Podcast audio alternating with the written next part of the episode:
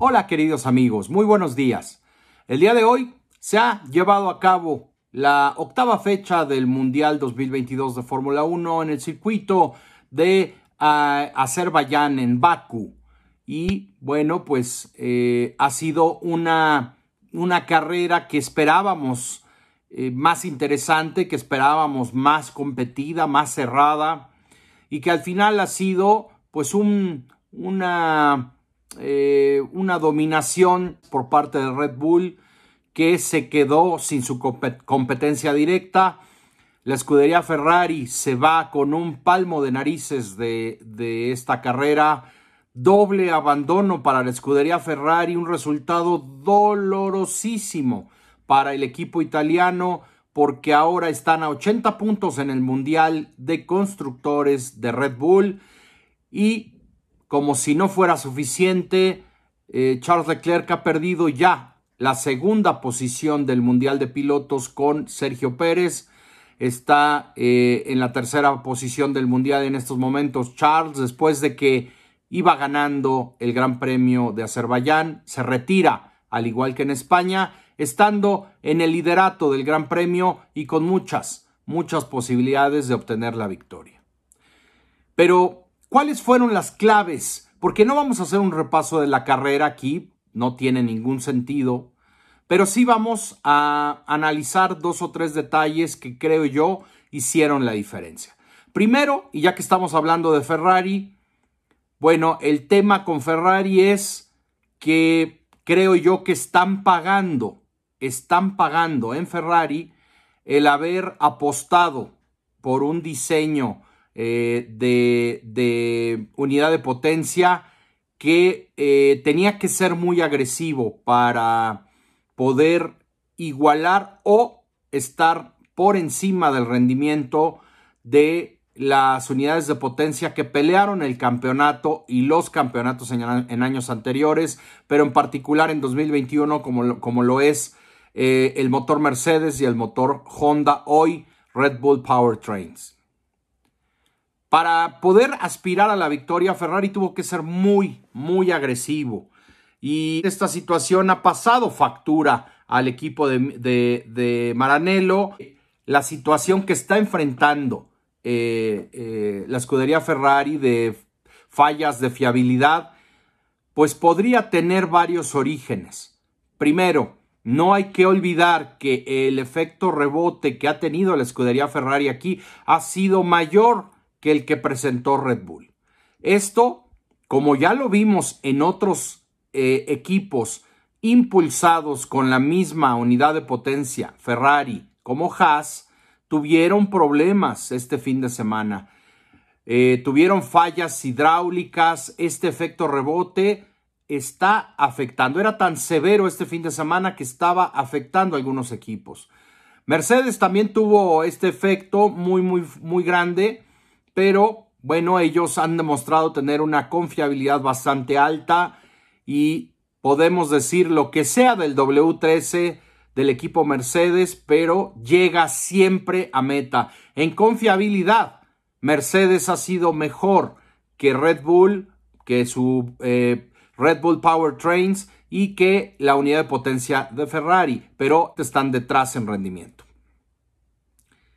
Creo que aquí esta, esta situación no ha sido nada sencilla para, para Escudería Ferrari. ¿Por qué? Porque es probable que la falla que tenga la unidad de potencia desde España para acá, pues tenga relación con eh, problemas de diseño. Si esto es así, sería algo muy grave por varias razones. Primero, porque si apretaron un poco la tuerca en Ferrari, si le exigen un poco más a la unidad de potencia como se reportó que lo ha hecho Ferrari desde el Gran Premio de Miami, entonces esta unidad de potencia está fallando cuando está siendo más exigida. Lo cual sería grave para Ferrari también porque van ahora literalmente eh, directo al circuito del Gilles Villeneuve en Montreal. No van a tener tiempo de hacer ninguna mejora, de, de hacer alguna, eh, pues digamos, de encontrar el problema y de solucionarlo, porque pues van directo a Montreal. Es más, ya deben de estar subiendo todo a los aviones que llevan eh, a toda la, todo el material de la Fórmula 1 de país a país. Y bueno, mañana por la mañana ya estarán en Montreal. Y no tiene tiempo Ferrari de encontrar soluciones y de hacer los cambios que pudiesen ser posibles. Ahora, si es un problema de fiabilidad, recuerden, la FIA permite hacer cambios en la unidad de potencia si tienen que ver con temas de seguridad y de fiabilidad, por lo cual Ferrari podría tener esperanzas de que después de Montreal pudiera encontrar soluciones. La garantía, pues es eh, de que no vuelva a suceder esto, pues es nula, porque como digo, no va a haber cambios, van a estrenar elementos y posiblemente en el Gilles Villeneuve no tengan un efecto rebote tan severo como lo tuvieron aquí en Azerbaiyán. Pero esta situación en la escudería de Maranello, pues eh, eh, ojalá no sean problemas congénitos en sus motores, porque pues estaríamos ya hablando de otros temas, ¿no? Ahora, eh, es evidente que para Ferrari mejorar la confiabilidad del motor es más sencillo que encontrar rendimiento, ¿no?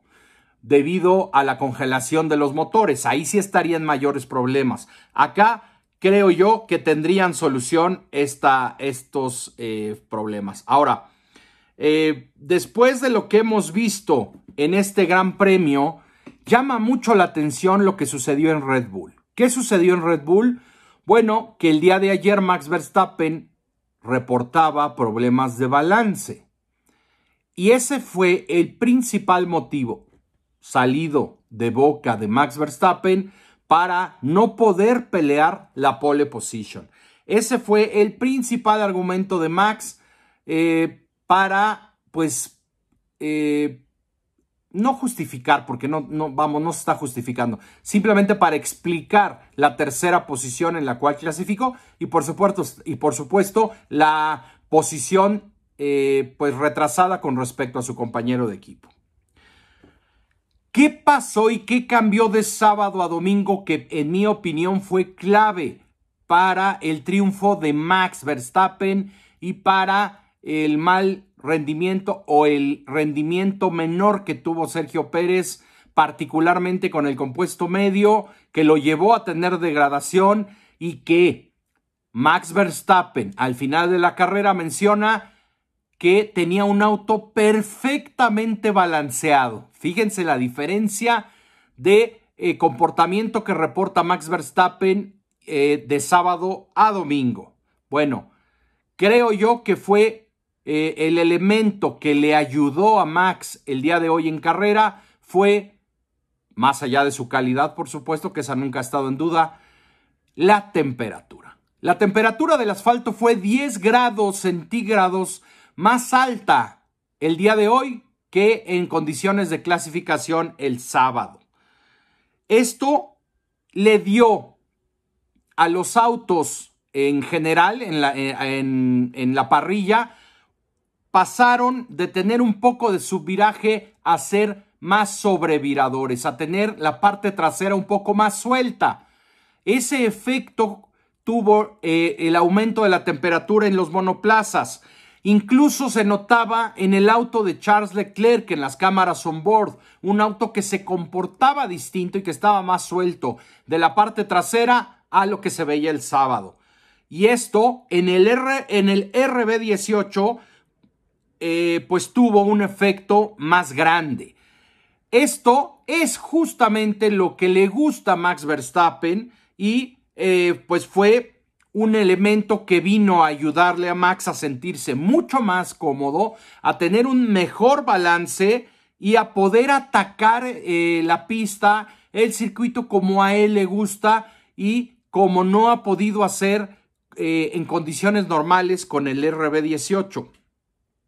Entonces, esta situación, me parece a mí, generó también la degradación de los neumáticos de Checo el cambio de condiciones de sábado a domingo trabajó a favor de Max Verstappen y por supuesto Max, como el grandísimo piloto que es, lo aprovechó, ejecutó y materializó en una victoria extraordinaria, con autoridad y además, eh, pues ahora sí que como se dice en mi pueblo, eh, dando un golpe sobre la mesa para dejar claro quién es el campeón del mundo, quién es, en mi opinión, el mejor piloto del mundo en estos momentos y por supuesto dejó en eh, desventaja a su compañero de equipo que ayer se sentía muy cómodo y hoy pues sufrió con el calor y las temperaturas en Baku.